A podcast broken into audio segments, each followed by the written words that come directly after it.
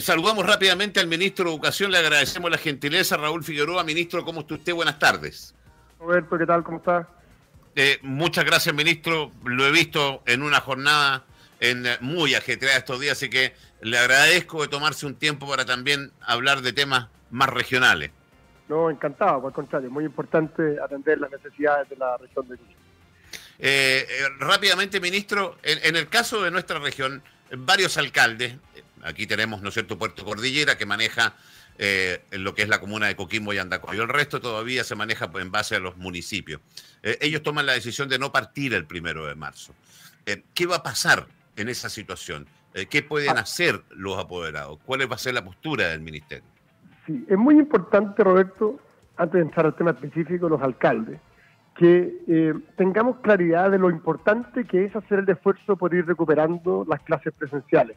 Siempre cumpliendo los protocolos sanitarios, poniendo la salud, la seguridad de las familias como una principal preocupación, pero lo que es evidente, y en esto hay un consenso total, lo ha dicho la UNICEF, lo ha dicho la UNESCO, lo ha dicho la ONU, lo han dicho todos los expertos, lo ha dicho la Sociedad Chilena de Pediatría, lo ha pedido la defensora de la niñez. No podemos nosotros no empezar a trabajar desde el punto de vista de las clases presenciales, por supuesto con un régimen mixto, porque hay que cumplir los protocolos, eso implica que en algunos colegios habrá que alternar los días, alternar la jornada, adecuarse, pero no podemos dejar esto atrás. Y en ese sentido, los sostenedores, y particularmente los sostenedores de la educación pública, los alcaldes, tienen una responsabilidad gigantesca. Porque en, sus establecimientos estudian, en general, los alumnos más vulnerables del país, que son los que más necesitan recuperar la experiencia escolar porque han perdido mucho como consecuencia de la pandemia. Y, en ese, y por lo tanto, lo que, lo que nosotros esperamos es que eh, estos sostenedores que han hecho algunos de este tipo de declaraciones, eh, pongan el interés de los niños como una principal urgencia, más allá del interés a lo mejor político o incluso personal. Porque lo que, lo que hace falta hoy día es que los niños recuperen eh, su actividad escolar. Y lo interesante, Roberto, es que no solo la evidencia y los expertos lo piden, sino que además está claro que es posible en distintas partes del mundo, hoy día el esfuerzo en todo el mundo es cómo volver a clase. Es cómo volver, sí. Lo estamos, me fijaba yo el retorno a clase en Argentina, ministro. Mira, es un, muy buen ejemplo, es un muy buen ejemplo porque yo siempre ponía, por ejemplo, el caso de Francia, donde efectivamente los franceses, incluso en momentos críticos de la pandemia con cuarentena, mantuvieron sus colegios abiertos. Y a mí me decían, claro, pero es que en Francia la situación es distinta. Bueno, no es tan distinta porque el sistema escolar es similar en todo el mundo. Pero ahora, por ejemplo, vemos lo que pasa en Argentina. A nadie puede decir que Argentina tenga un sistema o una realidad eh, eh, muy superior a la nuestra, sino que compartimos la misma realidad latinoamericana, ¿cierto? Y por lo tanto, si Argentina hace el esfuerzo, si Colombia hace el esfuerzo, ¿Chile va a dejar de hacerlo? Yo creo que es muy importante que estemos a la altura. Hemos liderado, por ejemplo, el proceso de vacunación. Bueno, en esto también tenemos que mostrar liderazgo y ser capaces de poner los colegios a disposición de nuestros alumnos. Sí, pero ministro, pero voy a hablar con una muralla. Por eso yo partí preguntándole otra cosa, porque me da la impresión, a mí me tocó entrevistar el otro día al, presidente del Colegio Profesor Regional, y es hablar con un muro, porque yo me baso, y tal como usted lo dice, en lo que dicen los expertos, y los expertos hasta el cansancio han dicho, hay que volver a clase. Entonces, bueno, pero el sostenedor tiene al final el sartén por el mango. Claro, pero, pero hay que, es bueno también que vayan viendo que de partida el mundo particular subvencionado tiene una disposición totalmente distinta. ¿eh? Y en general los alcaldes también. Lamentablemente ahí los casos que tú pones en la región, claro, son, pero están todos los el servicio local de educación que sí va a funcionar en forma presencial con los protocolos. Entonces, lo que hacen los que toman esta posición de no abrir los colegios es en definitiva perjudicar mucho a sus propios alumnos y darle un portazo a que puedan ejercer el derecho a la educación. Una cosa es que el colegio abra, porque además esto es voluntario, esto es bien importante. Al principio, quienes toman la decisión de ir o no ir son los propios padres. Son los propios padres. Y para que los papás puedan tomar esa decisión, tiene que cumplirse una, una condición esencial, porque me imagino que todos entienden cuál es. Cómo el, papá, para que pueda elegir ir o no ir, necesita que el colegio lo pueda recibir. Si, no, si el colegio no está abierto, no le estamos dando ninguna opción al papá, ¿cierto? Y por lo tanto, pero lo que podría, lo que sería muy grave, es que pase todo lo contrario, que el papá quiera ir y que no pueda porque su colegio está cerrado. Bueno, nosotros le cuento que, si eso es lo que buscan algunos alcaldes, creemos que claramente están perjudicando el derecho a educarse de esas familias. Y eso, bueno, tiene otras consecuencias. Hicimos una encuesta en la base de datos que tenemos de auditores y ya algo un 36% eh, de los padres eh, quería mandar a su hijo al colegio bueno, en forma mixta. Y, había un porcentaje importante que decía no estar de acuerdo, mayoritariamente, con que tomaran la decisión los alcaldes, porque aquí, tal como usted lo dice, ministro, quien tiene que tomar la decisión final es el apoderado. Exactamente, exactamente, porque, claro, puede ser que a lo mejor puede, pasar, ¿cierto? Que un colegio abra y a lo mejor los primeros días lleguen muy pocos alumnos. Bueno, eso no tiene ninguna gravedad. Lo que es muy grave es que alumnos quieran ir y no puedan hacerlo porque el alcalde no les abre la escuela. Eso es muy grave. Y por tanto creemos que, y aún hay tiempo, y es muy importante, que la ciudadanía también presione a sus sostenedores. Porque la, la, en, en, este sentido, en el sentido positivo, de que le tenemos que dar la oportunidad a los papás de que puedan elegir, pero si no le damos la oportunidad de elegir, el daño que les causamos es muy fuerte. Si van pocos papás al principio, me refiero, o pocos alumnos, ¿cierto? Bueno, con, con tiempo iremos generando mayor confianza y iremos recuperando esa presencialidad. Pero sería muy grave que quieran ir y no lo puedan hacer. Eh, fíjese, ministro, que nosotros tenemos una particularidad que es la ruralidad. Tenemos una ruralidad muy grande y ahí se provoca una brecha mayor, eh, un problema mayor para ustedes también, ¿o no? Bueno, obviamente, porque uno de los efectos, no solo en Chile, ¿ah? en todas partes del mundo, es que la clase a distancia necesita una serie de condiciones que lamentablemente no en todas partes se dan, por efectos territoriales, etcétera. Y en ese sentido, que tiene que ver con la conectividad, por ejemplo, Internet. Nosotros hicimos esfuerzos, pusimos un canal de televisión, eh, eh, se, extendieron las redes de, conectividad, pero así todo, la presencialidad es lo que mejor corrige todos esos defectos. Y en ese sentido, también es bien importante que el mundo rural tiene, eh, en general, son establecimientos más pequeños, con menos alumnos, lo que incluso facilita el cumplimiento de los protocolos sanitarios. Entonces, hay menos razones para porque yo entiendo, si tú me dices, tengo un liceo enorme de 2.000 alumnos, bueno, hay que ir de a 45 alumnos por sala, uno dice, bueno, ya. Hay que, entonces habrá que separar el curso, hay que hacerlo, pero se, se, entiende que es más difícil. Pero si son escuelas más pequeñas, donde los turnos son más simples, o incluso a veces pueden ir todos, porque el distanciamiento físico es posible realizar al tiro, bueno, negarse a esa posibilidad. Además, cuando el país está haciendo un esfuerzo enorme, estamos vacunando eh, de una manera ejemplar eh, ahí el presidente Piñera hizo un esfuerzo gigantesco para poner el tema de la vacuna como una gran eh, luz de esperanza para, para el país. Y, han puesto a los profesores, asistentes de la educación, eh, educadores de bárbulos, dentro de la prioridad para recibir la vacuna. O sea, todos los esfuerzos que están de todo el país para que el sistema vuelva a funcionar, el sistema escolar. Entonces, que los alcaldes eh, se resistan llama muchísimo la atención. Y además ponen argumentos en algunos casos que son bien malos, Roberto que por ejemplo hay elecciones, entonces el colegio tiene que estar disponible para el proceso eleccionario. Bueno, sí, pero eso es un fin de semana. Eso siempre. Obvio, entonces hay, uno empieza a escuchar argumentos que, que, la verdad eh, suenan mucho a poner obstáculos y no a buscar soluciones. Está conmigo nuestra panelista los días jueves, Daniela Norambuena, eh, que aprovecho de, de saludarle y hacerle una pregunta también. Hola, ministro. Muy buenas tardes. Sí, mire, representando un poco a lo que son los apoderados, yo soy mamá también, una consulta. Si hoy día los apoderados deciden no llevar a sus hijos, ya sea por problemas de salud o finalmente por una decisión propia, em, y solo van a acceder a clases online, ¿esto va a ser validado por el ministerio? Em, sí. Porque para dejarlo súper claro, ministro. Sí, es bien importante eso. Sobre todo al principio, esto va a tener un carácter muy mixto, ¿cierto? Pues incluso para los papás que decían ir, en muchos casos algunos días van a tener que quedarse en la casa, esos niños en algunos colegios, porque para cumplir con los aforos van a, tener que ir combinando. Y por lo tanto los colegios tienen que tener disponible tanto un mecanismo presencial como un mecanismo a distancia. Y eso va a significar que el proceso se va a mantener. Por supuesto que esto va a ir cambiando en el tiempo, a la medida que el proceso de vacunación avance, que la pandemia se vaya controlando, esperamos todos que la presencial, la, la presencialidad pase a ser una regla eh, absoluta, pero mientras tanto, esto hay que ir combinándolo y los papás tienen que tener esa seguridad. Pero si deciden solamente online, ¿eso también va a ser una posibilidad para los padres? Claro, va a ser una posibilidad. Insisto que, esto, sobre todo al principio, va a llegar en algún minuto, cuando ya la realidad vaya cambiando y que esto también va a cambiar, pero al principio va, tienen esa posibilidad. Perfecto. Oiga, ¿y qué si existe algún estudio o algo al respecto que ustedes han podido elaborar? ¿Qué porcentaje de positividad se espera o se proyecta cuando ingresen los niños a este retorno seguro, por así hablarlo? Mira, es bien, es bien importante y bien interesante eso. La, evidencia internacional muestra que los establecimientos educacionales no son focos de contagio, porque precisamente se, se cumplen muchas medidas estrictas de control.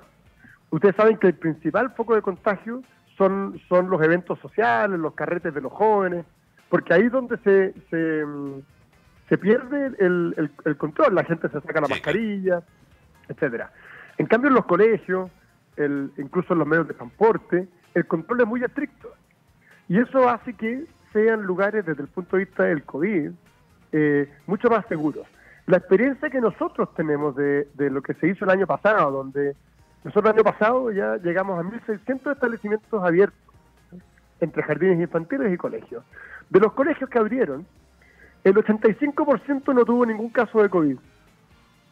El 14% restante hubo un caso, que obviamente el caso venía de afuera, no, no, no se generó en, el, en la escuela. Y ahí se tomaron todas las medidas para evitar que, se, que otros más se contagiaran. Y solo en el 1% hubo más de un caso. Por lo tanto, la, la evidencia muestra que cumpliendo obviamente con todos los resguardos sanitarios, es posible que sean lugares eh, eh, seguros. Y, lo otro que es bien importante es que los protocolos son muy claros. Si hay un, eh, casos sospechosos o eventualmente algún caso de contagio que llegue en colegio, se toman las medidas. Eso significa aislar a esa persona, eventualmente aislar un grupo, y si es necesario, por un tiempo, volver a cerrar el colegio. Esto, esto es bien dinámico, no, es, no hay que dramatizarlo. Mm. Pero en el fondo se cierra un curso, eventualmente un colegio, pero no toda la región, ni menos todo el país. Eh, aprovechamos también de tomar algunas preguntas de algunos auditores y docentes. Tenemos aquí una pregunta que es de un auditor docente. Dice, ¿qué va a pasar con los profesores que no quieran vacunarse? ¿Cómo se va a manejar esa situación entendiendo que la vacunación es algo totalmente voluntario también? Eh, ahí no hay, no hay nada que hacer, no? A ver, la vacuna es voluntaria, la, la, información de la vacuna es personal, por lo tanto uno no puede exigir que se, que se publique si se vacunó o no se vacunó, pero yo confío y espero que en esto estemos todos de acuerdo, en que cuando el país hace un esfuerzo enorme por vacunar en forma gratuita a toda la población, pero además le entrega a los profesores la prioridad de recibir la vacuna antes que a otras personas, eh, yo confío en que los profesores van efectivamente acceder, porque en el fondo se les está entregando una oportunidad que, es muy valiosa y, que apunta a entregarle mayor seguridad a la familia. Ahora, si no se quiere vacunar, bueno, eh, obviamente es una decisión personal, pero no puede sobre la base de esa decisión poner obstáculos para, por ejemplo, no ir a clase que esto sería un poco raro. ¿sí? claro. Ahora, en el manejo de la jornada, aquí pregunta un profesor también, dice, una pregunta para el ministro, ¿las clases serán jornada completa? O sea, los profesores tendremos que almorzar en el colegio. ¿Qué pasa con la jornada? Porque depende, ahí depende lo va a manejar forma individual. mire, ahí, ahí los profes que nos están escuchando van a entender bien esto. Chile tiene 9.500 establecimientos escolares, de los más distintos tipos, pequeños, grandes, rurales, urbanos, liceos, escuelas básicas, eh, de muy distintas características, ¿cierto? Y por lo tanto lo que, lo que se hace junto al Ministerio de Salud es entregar un protocolo exigente eh, y base al cual todos deben adecuarse y se adecúan de acuerdo a su propia realidad. ¿Y eso en qué se traduce? Se traduce en que, por ejemplo, algunos establecimientos han señalado que van a tener doble jornada, otros han señalado que van a tener turnos o días alternados, otros un 20% de los colegios, por ejemplo, ha dicho, mire, yo tengo tales características que puedo recibir a mis alumnos todos los días con la misma jornada de siempre, haciendo adecuaciones en los recreos, haciendo otro tipo de, adecuaciones. Entonces, es bien relativo porque depende de cada realidad. Lo importante es que cada colegio comunique a su comunidad cómo va efectivamente a funcionar y que asumamos que esto es un desafío de todos. Esto no depende solo del Ministerio de Educación, solo del director del colegio, solo del sostenedor todos tenemos que comprometernos. Cosas simples, por ejemplo, el, si, si, si eh, eh, los papás tenemos que preocuparnos de verificar en la mañana si nuestros niños tienen fiebre. Si, nuestro, un hijo nuestro, yo, yo tengo, yo hablo también como papá en esto, o sea, como apoderado, si, si uno identifica que uno de sus niños despierta, por ejemplo, con fiebre, lo que tiene que hacer es no enviarlo ese día a clase. Mm. Y hacer los test y aislarlo mientras tenga claridad. apenas eh, tenga a la, más mínima duda. Claro, entonces, con, entonces esto es un compromiso de todos, todos que tenemos que trabajar en conjunto, porque si no lo hacemos, el, el daño que en definitiva se le causa a los alumnos es muy fuerte. Estamos junto al ministro de Educación, Raúl Figueroa. Aquí pregunta, mi nombre es Ricardo, quiero saber lo siguiente, en relación a la escuela pública, la subvención de los establecimientos se paga por asistencia, por tanto se cancelarán por asistencia presencial, mixta o solo presencial, pregunta. Claro, eh, buena la pregunta ahí de, Ricardo. Eh, obviamente estamos en una situación muy, muy excepcional. Y siendo una situación excepcional, lo que lo que lo que lo que se establece en, un, en, una, en la ley es que eh, si por razones epidemiológicas la asistencia es menor, eh, nosotros tenemos mecanismos para compensar el pago de la asistencia. Y por esa vía entonces se mantiene el financiamiento del establecimiento. Ahora, obviamente, el colegio tiene que estar funcionando, tiene que estar eh, disponible. Si el colegio está cerrado, la situación es distinta. ¿Qué va a pasar en esos casos? Porque vuelvo a lo mismo y, vuelvo a la pregunta número uno, eh, porque va a ser la realidad nuestra, regional, exceptuando la comuna de Coquimbo y Andacoyo. Eh, acá no van a estar funcionando. ¿Eso significa que no van a recibir la subvención? Bueno, habrá que ver caso a caso cómo empiezan a operar esos establecimientos. Esto es gradual, es paulatino, es muy flexible y en ese sentido yo, Roberto, me quedo, la verdad es que con, en el escenario en que esos sostenedores van a eh, llegar rápidamente a la conclusión de que no le pueden dar la espalda a, su, a sus apoderados. ¿eh? Y en ese sentido yo creo que es súper relevante que, que, los papás de alguna manera pidan que el colegio esté disponible para que ellos puedan tomar la decisión. Yo me imagino que todos los papás que nos están escuchando tienen muy claro que la decisión les corresponde a ellos. La decisión no, no me corresponde ni a mí como ministro, ni a algún alcalde, ni al colegio de profesores. La decisión es de los papás. Pero para que puedan tomar la decisión, ¿qué es lo que se necesita? que el colegio esté abierto. Eh, acá hay una al revés, fíjate. Eh, ¿Qué pasa si algún colegio quiere exigir 100% presencial? ¿Puede exigir? Bueno, con, con, el, con, al principio hemos dicho que esto es voluntario y es importante que eso se respete. Es importante que eso se respete y por tanto el colegio tiene que estar atento a que si un papá no envía a su hijo, bueno, tiene que darle los mecanismos para que pueda a distancia seguir, eh, seguir estudiando. Ahora, obviamente, eh, si el colegio está en condiciones de recibirlos a todos o en forma alternada, ojalá pueda transmitirle rápidamente la confianza a sus papás para que lo hagan, porque es una buena decisión, es bueno para no, sí, pero, pero el colegio puede obligar a decirle, mira, porque eh, Daniela te preguntaba recién y decía eh, si van a ser reconocidos aquellos que opten por clases online. Eh, algún apoderado podrá tener la duda. El colegio le dice, no, si nosotros cumplimos todo. el colegio puede obligar, dice, no, nosotros vamos a ser 100% presencial el, el, el, al principio esto es voluntario y por lo tanto no lo, puede, no lo podría obligar. Ya. Mm. Ok. Daniela, enhorabuena la última pregunta. Ministro, en base a todo lo que usted ha comentado, eh, ¿existe ya un protocolo establecido básico a cumplir por los establecimientos educacionales, como por ejemplo un aforo? Eh, ¿Qué pasa para estos casos eh, que uno los puede detectar? Y ojo con los asintomáticos, ¿ah? porque usted comentaba el tema de la fiebre, pero los asintomáticos, ¿cómo los controlamos? Entonces, esa es la principal preocupación. Y lo otro, va a haber un protocolo distinto para aquellos alumnos más pequeñitos, llámese kinder, playgroup, jardines infantiles, hasta un quinto básico, que sabemos que son más inquietos que los, más, los mayores. Existen los protocolos, se elaboraron con el Ministerio de Salud, son bien estrictos, son bastante exigentes la forma en que esos protocolos se cumplen depende, como decíamos, de la realidad de cada establecimiento. Y en lo esencial, esos protocolos establecen mecanismos de protección, el uso de mascarillas, de higiene, la limpieza de manos, la limpieza de los establecimientos. Nosotros hemos entregado además kits sanitarios para que los colegios los puedan cumplir. Y eh, también un distanciamiento físico, que es de un metro. Entonces, más que un aforo, más que un número, como estamos acostumbrados a escuchar en relación al, al paso a paso y, y, qué sé yo, los encuentros sociales, por ejemplo. Acá es, depende de las características de la sala. los alumnos deben estar distanciados a un metro y por tanto, dependiendo de esas características, se levanta el aforo para una sala determinada. Y por eso es que en algunos casos se hacen turnos, en otros casos no. Y, eh, y también los mismos protocolos establecen mecanismos de eh, control frente a eventuales sospechas.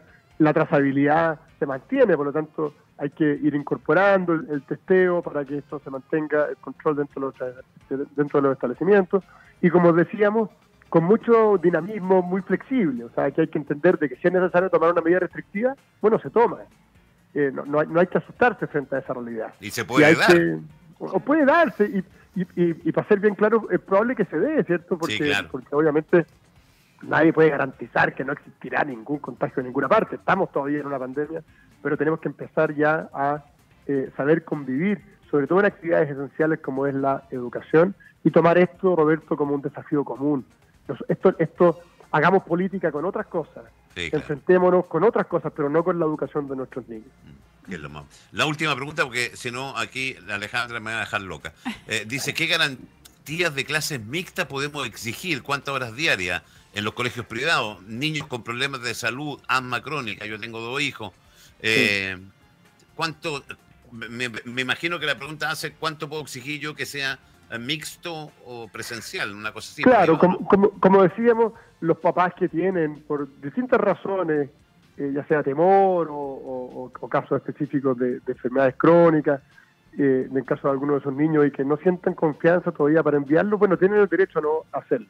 Esto va a ir cambiando con el tiempo, va a llegar un minuto en que vamos a tener a toda la comunidad educativa vacunada, a todos los, a todos los profesores, todos los asistentes, el, donde también, por ejemplo, esto es bien importante, el, los, los, los papás, incluso los mismos alumnos, a mí me decían muchas veces que a mí me da susto contagiar a mi, a, yo vivo con, con, mi abuelo, sí, claro. entonces me da susto contagiar a mi abuelo.